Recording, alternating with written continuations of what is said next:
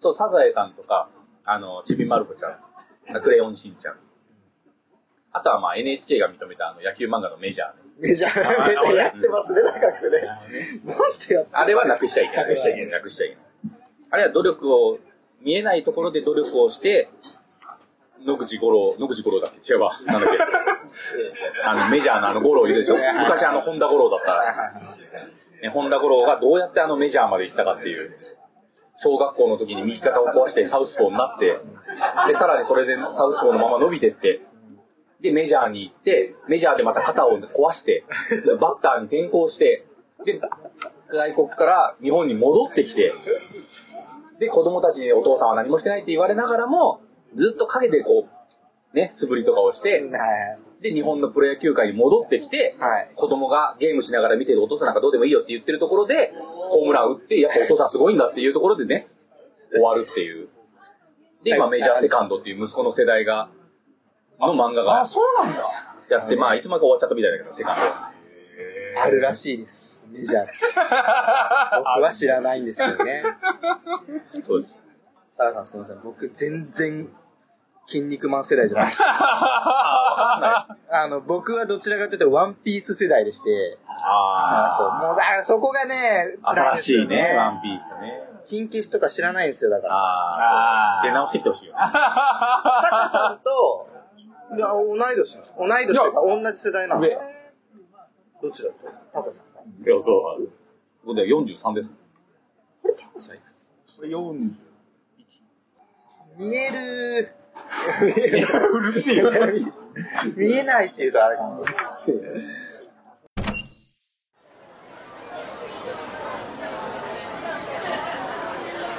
皆さん今日もお疲れ様です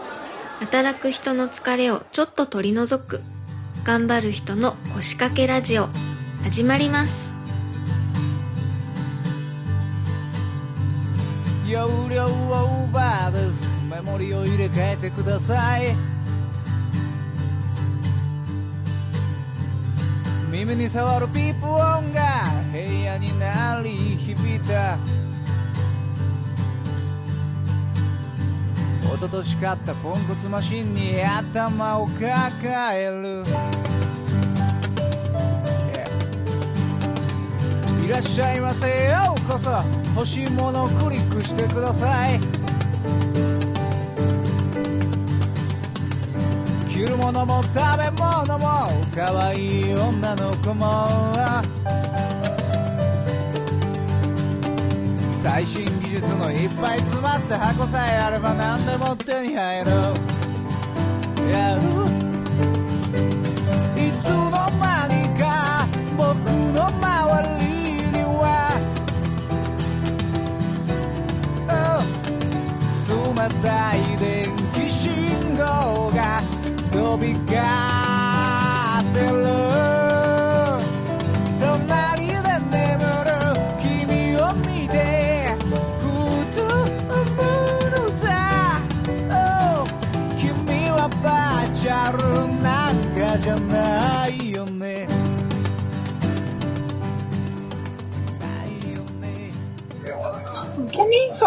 その、自分の考え方ってうんと、もともとそのデイサービスをやった時っていうのは、そのデイサービスでやる認知症予防のための学習療法みたいな、そういうのがあるんですけど、それはものすごく今でもやっぱすごいなって思うし、あの、やってよかったと思うんですけど、それを、ちょっとその理事長がある程度こう、やっぱり黒字になってくると、理事長の考えのもとで、違うやり方をちょっとやってみようじゃないけど、いろいろこう、余裕ができてくると、余裕ができてくるとトップダウンを受け入れやすくなっちゃうっていうあれですね。そうそうそうそうそう今まではあの一応クモンの学習療法っていうのがあってあのクモン子供のあの学習クモン式ですねクモン式のあれの高齢者版っていうのがあるんですよでそれを取り入れことばっかりすそれを取り入れて結構それがあの利用してくれる人にも人気だったりとか、まあ、他にもいろいろやってたんですけどあったんですけどそれが続いてくるとクモンをちょっとやめようと。まああのやっぱねお支払いしなきゃいけないまあ、教材費とかあーそっかそっかそっか。アウトソーシングとかね、うん。だからもうちょっとクモンやめよう。で、自分たちがこうやっていくものだけでやっていこうみたいな。あー、なるほど。あとはどんどんフランチャイズを増やしていってみたいな、こう、ちょっとこああ、もう。内政、内政、内政で教材を作れるようになっていこうっていう、まあ、よくあるパターンといえばよくあるパターンですけど、なるほど。う、そうなっちゃった時に、いや、クモンがあったからここまで伸びてるんであって、それをこう、まあ経営者じゃないから言えないんですけど、それをバツッと切るのはどうなんだと。っていうのとかもちょっといろいろあって、で、自分的には、まあ、理事長がこうやれとか、ああやるとかいろんな話を聞く中で、ちょっと、いや、理事長これはこうじゃないですかねっていう意見を、あまあ、聞き入れてくれない。うん。理事長ってそうなっちゃうんですかね。なっちゃう理事長っていう響きってなんかそんな意味合い含んでますまあ確かに自分の会社ですからね、好きなようにやっていいんですけど、ただやっぱりこう、下のことを考えてくれないように思えちゃった時は、ちょっとどうなのかな。この人にきっと守られないなっていう、っていうのがちょっとあって、まあそれは、まあそれはね、本当にちょっとね、あのー裏の裏の裏ぐらいの話になっちゃうんですけど、まあうちらのデイサービスは黒字のまま行きました。ダーンと黒字で行きました。で、最初の月、本当に黒字になった最初の月は、どういう計算をしても絶対黒字だっていうのが出たんですよ。なのに、最終報告受けた時に赤字になったんですよ。それは何だっつったら、理事長が使った経費が乗っかってきちゃった。まあもちろんうちだけじゃなくて、まあみんなにこう分配、その持ってたデイサービスとかにみんな分配されて、最終的にその赤字が乗っかって、自分たちの黒字よりも赤の、あの、使った経費の方が多かったから赤字になったっていう。で、理事長にしこたま言われて、なんで赤なんだと。いや、あんたの経費だわ、つって。まあでもそれでも本当に必要経費だったら、自分たちも、いや、もっと頑張んなきゃって思ったんですけど、やっぱりこう、いろいろこう、会社の中でもこう、経理の人とかと話をしたり、したときに、理事長がちょっとインドに旅行に行ったと。家族で。家族で。うん。それ一応研修っていう名目だと。まあ、ありますよね。ありがちだね。ありますよ。とかね、そういうこう、しかも1回じゃない。なしかもその、あの、ほ他にもあの、理事長が1回も出席しなかった、あの、全4回で10万ぐらいかかる研修があったりとか、ななるほど。いいか、行きなよっていう、申し込んだならっていう。なるほど。うん、まあそういう、あのー、もろもろが何十個ってあって、何十個あった？らもうそれは起こりますよね。それは起こりますよ。うんだから、黒のな、黒のところがもう、ことごとくみんな赤になるっていう。っていうので、それがちょっとあって、いやいやいやいや、でもまあ今月だけだったらまだ100歩譲って、まあ理事長の会社だしって思ったんですけど、毎月それだったから、もう違うだろうと。さすがにそれ。はもう、起こるしかないですね。うん理事長といえど。うん。で、経理課の人が一回言ったんですよ。そそこでの経理課の課長ですからね。経理課の課長。経理課のね、人が、うん、経理課の人が、いや、理事長、さすがにちょっとそれはいろいろまずいですみたいな話を言ったら、私に意見言うのかってなって、あの、翌月、その経理の上だった人、まあ、課長だか係長だかわかんないけど、が、降格させられて、で、違う人が翌月から上に入ったっていう。いやいやいやいやいや、それはさすがにないでしょうみたいなね。そんな人事あるっていうような。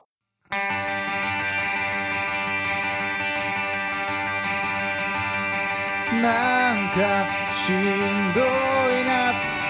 体がだるいな電池切れみたいだな。全然寝てないや。疲れも取れないや。空っぽになってるような。気がする。でも僕は気がついたんだ。あなたと会った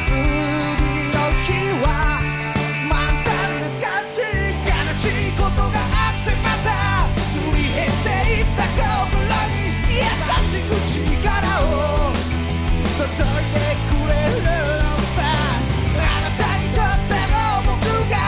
何であるのかわからないけどまだしばらく繋がっていてもう一回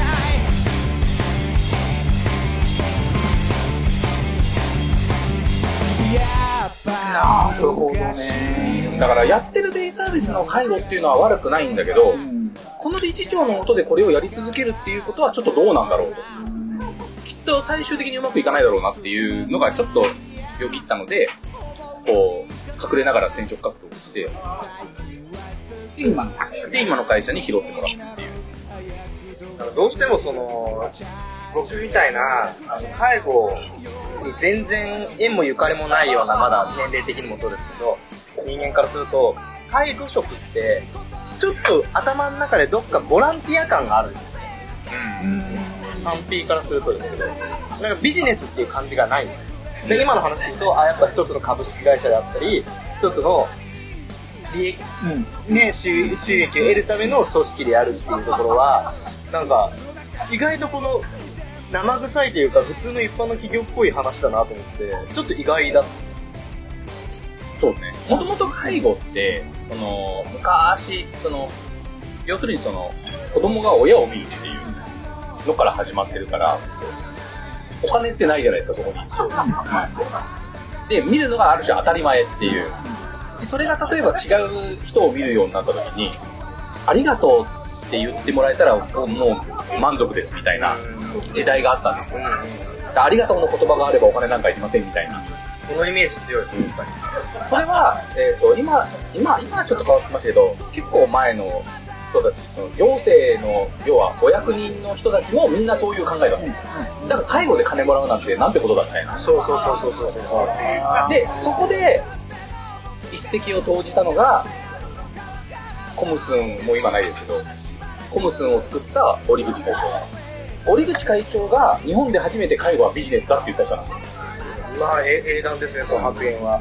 もともとジュリアナ東京を作った人だから、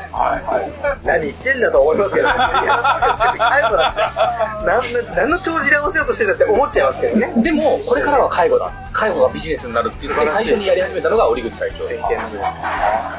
からあの人はいろいろやり方がまずかったから、コムツンが潰れちゃったりしたけど、でもあの人の考えは間違えてないんですよ。で、あの人は世渡りが下手なの。あ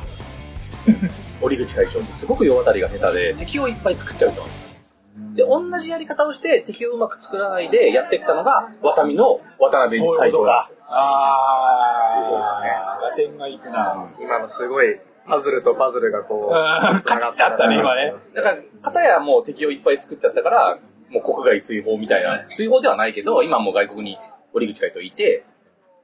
いるんです。まあ、向こうにも住んでるんですけど、でも、渡辺さんも、やっぱりその、教育委員会とかに入っちゃうような感じで、議員さんやるとかまでなっちゃったじゃないですか。あれやっぱり周りをちゃんと上手に仲間にしてったから、ああいう風になる。うんでもやってることは一緒なんですよ、ワタミも、コムスンも。どんどん増やしていって。どっちも、ある意味、こうブラックって言われる労働条件の中で。で、それぐらいやっぱり、やっぱりややる人は考え方は同じなんですけど、基本ビジネスとしてみんな考えてる。だからお金をもらうのが当たり前。お金があるからあなたたちのお世話ができるんですよっていう。そう。だから行政のとかおお役人に、お金をもらわないで、じゃああなた、これこれできますかと。介護の。例えば老人ホームに、あの、まあ、総理大臣とかも行って、例えばちょっと体洗うやつとかテレビとかでやったりするじゃないですか。あのシーンだけ見たら、おおって思うかもしれないけど、あれは多分一日のうちのほんの数分の中のあの話であって、あれがさ、じゃあ例えば1週間続く、1ヶ月続く、1年続くって、っていうのをお金もらわないであなたはできるんですかっていうところなわけですよ。わかる。すごいな、そそうだ。そう。だから介護はビジネスでいいんですよ。ビジネスにしてるからこそ成り立ってるんですよ。なんとなくこの、追いついてない感じがするんですよね。その一般の人たちと、びこの介護っていうのがビジネスになった歴史って、他のビジネスに比べてすっごいまだ浅いんですよね。浅い浅い。そうね。そこな気がするんですよ。そうそうそうそう。それはね、もう本当にあの、今、看護師さんがそこそこやっぱ医療系っていい給料もらってるじゃないですか。でもあれは看護師一期っていうのが60年ぐらい前にあったんですよ。私たちの給料上げろみたいな。っていう看護師一期がわーって起きたのが60年とか70年ぐらい前の話であって、やっとその、そういう、こう、看護師一期みたいな流れになったのが、約10年ぐらい前の介護。うんうんうんうんだから50年ぐらい開いてるんですよ。全然新しいっていうか、新、参入したてのそうそうそうそう。ビジネスな新参、新参者のビジネス。だからそれは、ブラックだとか、だからなんでそんなに金払わなきゃいけないんだとかいう人が出てくるのは当たり前な感じですよね。いや、俺あれ妥当だと思うけどなでもなんか、ウォーターサーバーとかもさ、あじゃあちょっと一瞬話変わりますけど、ウォーターサーバーとかもそうなんですよ。あれ、大丈夫。水道水ひねれば水飲めるじゃないですか。でも、ウォーターサーバーって、みんなもう家に一家に一台ぐらいあって、みんなバーって来てるじゃないですか。やっと僕の中で浸透してきてるんですよ、ウォーターサーバーというものが。うん。だから家にも置いたし、今までこんなに金かってバカなんじゃないのって嫁に言ったぐらいなんですけど、でも、使ってみると絶対必要なものだし、これからの時代絶対手放すことはできないようなものっていうのが、これからどんどん出てきて、で、その中で絶対避けては通れないものが、なんかちょっと介護っぽい感じがするなって、ちょっと今、ふっと思いました。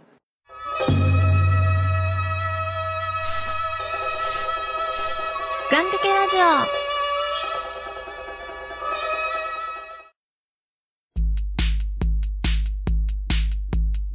魔女とロアがお送りする。イベント情報とゆるい雑談で平成全力優勝のんびり月に配信予定で、シュタグ全力優勝で検索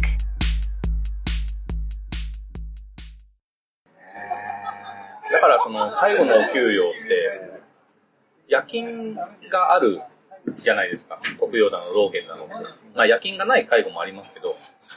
夜勤手当が入って初めて一般の人の給料と同じぐらいっていう。あぐらい安いんで。なん、な、なんでなんですかそれは。だから、あの、介護はお金をもらうものじゃないっていうところからスタートしちゃってるんですよ。だ最低ラインの給料でもうもらってるんだから、ありがたいと思いなさいっていう。アニメーターみたい。僕らが。うん。でもそれってでも、その、入れる。ことに、いや老人ホームに入れる。ってすごいお金がかかる。イメージがある。んで年金がほぼそれで消える。っていう話もある。じゃないですか。うん。で、その中で、そのフィードバック、さ現場にフィードバックされないみたいな流れっていうのは、やっぱりその、なんかこう、収益を求める、ね株式会社独自の考え方だったりするんですかね？えっと、どう、どうしても、こう、フィードバックがない、バックがないんでしょうね。働いてる。例えば、製造業とか、その他の会社でもいいんですけど、作って売れたら利益が出る。っていう、まあ普通じゃないですか。例えば10売ったら10利益が出たら、100売ったら100利益になるわけです。でも老人ホームって入れる人数が決まってるんですよ。だからもうアッパーが決まってるんですよ、収入の。あ、そっかそっかそっかそっか。収入のアッパーは増やせないんですよ。だからその収入のアッパーが決まってる中で、でも職員は毎年給料を上げなきゃいけない。そうするとじゃあどこを削るのかっていうと、よくわかんないけど削るとこをいっぱいどんどんどんどんどんどんどん削っていったりとか、老人ホームの中のその介護保険って言われるものが、介護度が上がっていけばその分入居者の人が払うお金が増えるから、それがちょっとずつ売り上げになるけど、その売り上げのその利幅は少ないっていう。あだから上げたくても上げれないっていう現状もあったんです、確かに。で、そこから今初めて動き始めたのが、その業あの国が、あの、10年以上働いてる介護職員に、年間いくら上げましょうっていう動きにやっとなってきた。それでもおかしな話にはなってるんですけど、介護職だけなのかっていう話なんです。まあでも、これ、保育園とか幼稚園とかも、俺もそう思った同じ今。あれですよね。うんあやっぱりこの、人一人が持てる、面倒見れる人って限られてるっていう、臨時生産性に完璧にもうリミットが設けられてる世界だから、しかも法律でも決まってるんですよね。何人に何人、一人とかっていうのが決まってて、それじゃ見れないみたいな、大量生産できないフローになってるっていうのが、どうしても収益上げにくいし、バックしにくい状況にはなるんでしょうね。でもその中でちょっと思ったのが、最近ニュースになってた、外国人労働者っていう外国人留学生とかっていうのが、が国内に入って、日本国内でそういう仕事をしてくれるっていうのが、ちょっと決まったじゃないですか。それって結構、インパクトとして大きいんですか？インパクトとしては大きいです。まあ、あの、技能実習生っていう、技技能実習能実習制度っていうのになって、まあ、介護がやっとその技能実習の枠組みの中に入れたっていう。でも、あれは確かに外国人で、その、ベトナムとか、インドネシアとか、フィリピンとかは、い。中国、それから今ミャンマーとか、まあそういうこう、要はアジア圏の人たちが日本に来て、勉強して、で、一応3年間やっていいっていう話になってるんですよで、3年経ったら戻んなきゃいけない。んですよ。だけど、その、特定技能だったかな？ちょっと、ごめんなさい、ちょっとそこら辺あれなんですけど、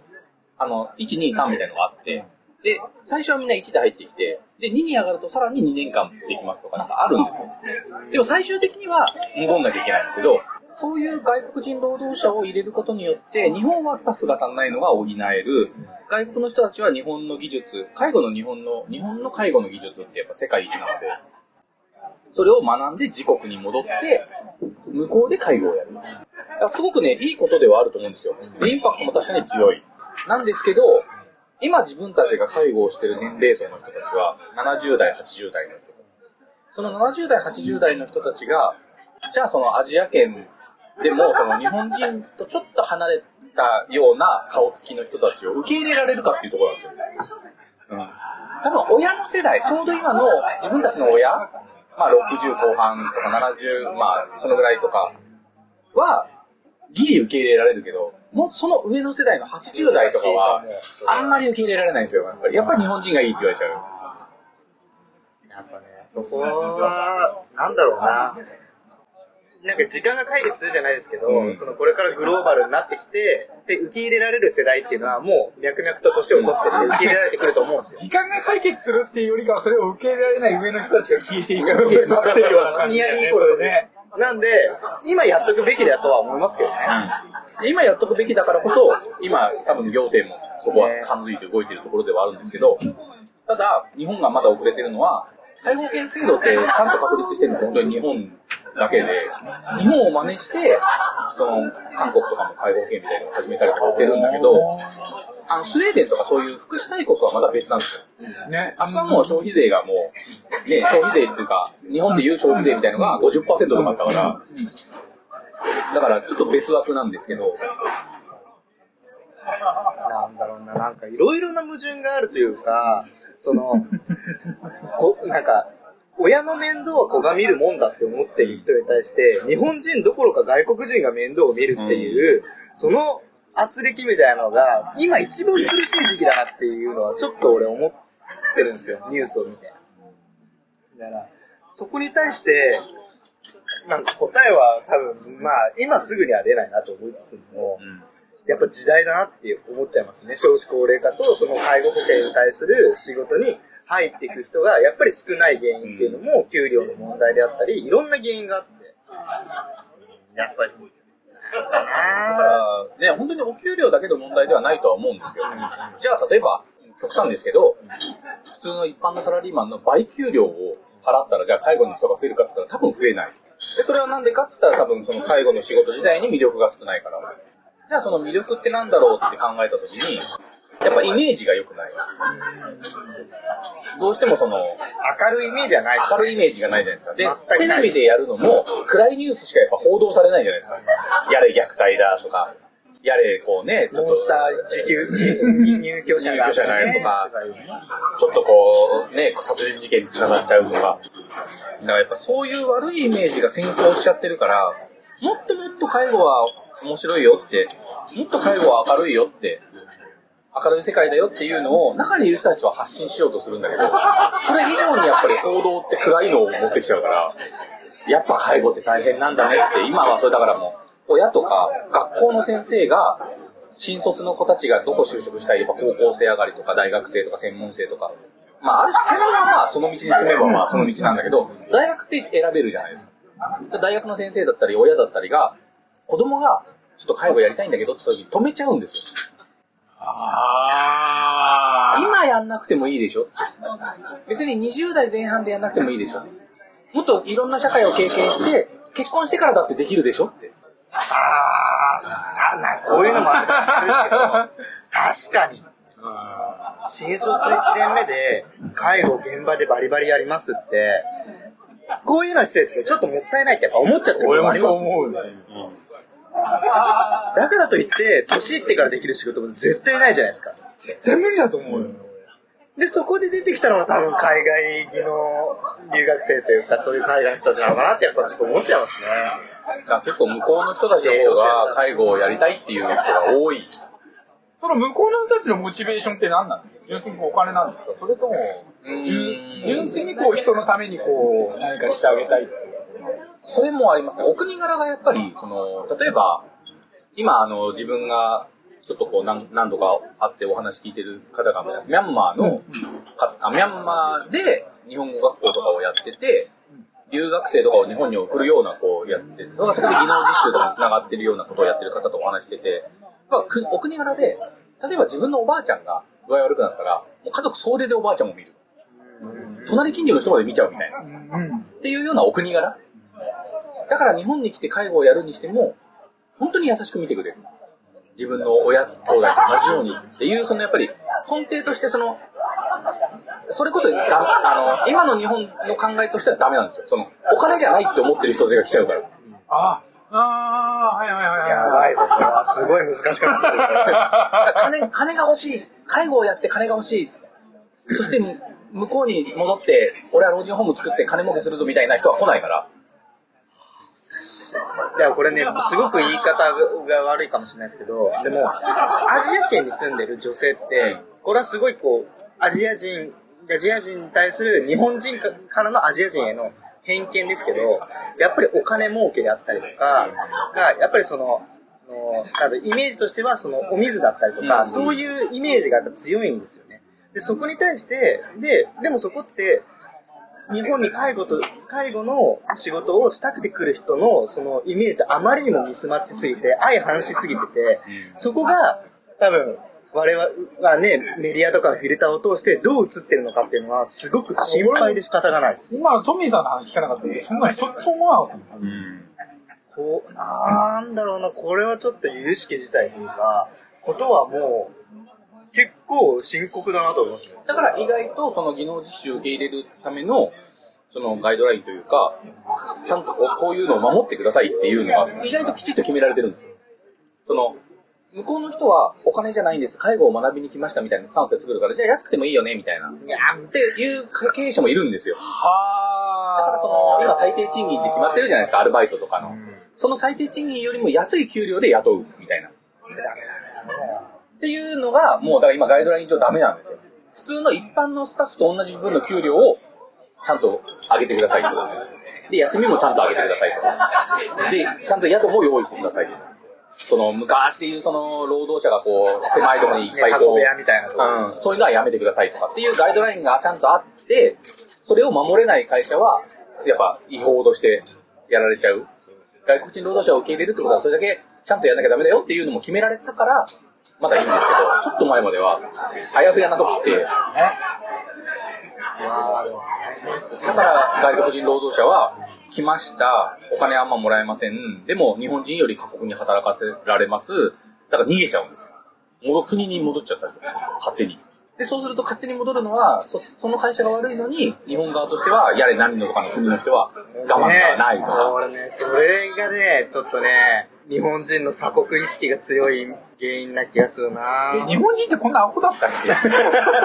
いや、でも、本当にそこはあるんですよ。やっぱり歴史的に見ても、ちょっとこのアジア人に対する、ちょっとこう上から目線というか、やっぱそういうのは絶対あるんですよ。だってね、普通にここら辺のコンビニで働いてる、ね、外国人ばっかですけど、めちゃくちゃしっかりしてます。しっかりしてるよ。日本人よりもちゃんとしてるから。ちゃんとしてる。日本語も喋れて、国のは言葉も喋れて、英語も喋れる。普通だったら日本人だったら、3カ国語喋れたらめちゃくちゃキャリアじゃないですか。うん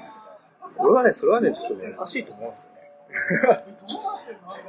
だから今はそのガイドラインがちゃんとしてきたから、外国人の受け入れも、ある程度ちゃんとしてきた。てかちゃんとしてる、ちゃんとできる会社しか受け入れられない。うん受け入れガイドラインを、をまず、固めるっていうところはちょっと先決しなきゃいけないそうそうそうそう。う。昔はだから、人がいないから、とりあえず外国から呼んじゃえから始まっちゃったんですよ。だから、ぐちゃぐちゃだったんです。で、あまりにもぐちゃぐちゃすぎておかしくなっちゃって、やっとこのガイドラインをやろうってなって、今、もうある程度確立されてきて、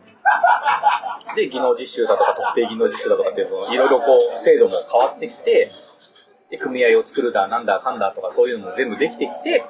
やっと今の世の中になってきた。なるほど。だから外国人受け入れに関しては今は悪くないと思うんですよ。ただ受け入れられる企業がまだまだ少ない。なんかマスコミとか各種メディアだと、とやはり外国人労働者が入ってきたことによって日本の労働力が奪われるっていう行動の仕方にどうしても偏っちゃうんですけど、実際今の話を聞いてそうではないんだよっていう、全く奪われないですよ。致し方ないというか、うんもはや奥の手を使ってるイメージの方が強いですね、それで言うと。で日本人がもっと例えば介護の道に入ってきてたら、外国人労働者が受け入れる必要ないわけだから、どうすればいいんだろうそなの少子高齢化だけじゃないんですよね、問題が。確かに昔の方が、例えば一家族に子供が7人いたとか、っていう時代はね、昔あったじゃないですか。だから結構昔は本当にその、研修でよく使う言葉で言ったら、昔は、都市型だったの、おみこし。いっぱい下にいて、上に一人いるみたいな。みこしをみんなでわーってやって。何人が一人を見るみたいな。そっから、その、騎馬戦型はいはい。騎馬型。要は3 3人人に1になる。人。で今は肩車型みたいな。1人が1人を見るみたいな。そうですね、年金とかもそうですよね、保険。だから確かに少子高齢化でそんだけ人が少ないから見る人が絶対な分母が少なくなっちゃってるんだけどその分母が少なくなった中でもうさらに介護の方に行く人が少ない。っていう世の中には今なってる。確かに愛が少ないのに愛が少ないのに普通に IT の仕事せずにみんな介護に行けよって言ったら IT の仕事に困ります。お前だ全体的に愛が少ない。っていうそう、まあ、それはそうなんですあーこれは難しいなそう考えるとなんかこうね政治家とかお国の人ねもうめちゃくちゃ頭悩まして考えてんだなってちょっと思いました。何も考えずにはい外国人に任せればいいですよ。じゃないんでしょうね。きっとね。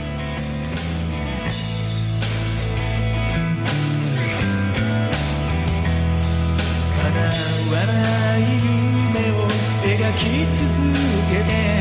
砕け散りながら僕らは進んでゆくそしてずっと探してた大切なものはただ信じ合う心だった。いつか僕らは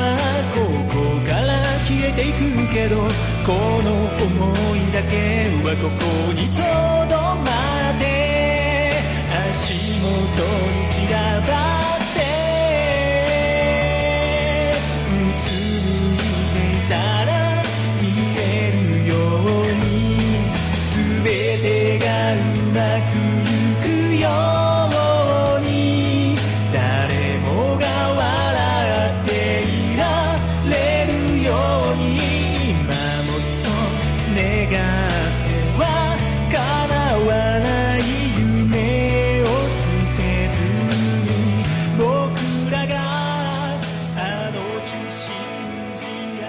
番組では皆さんのメッセージによる参加をお待ちしております。番組メールフォーム Twitter などの各種公式 SNS へ送ってください。それではまた次回。皆さんのお仕事がうまくいきますように。うまくいくように。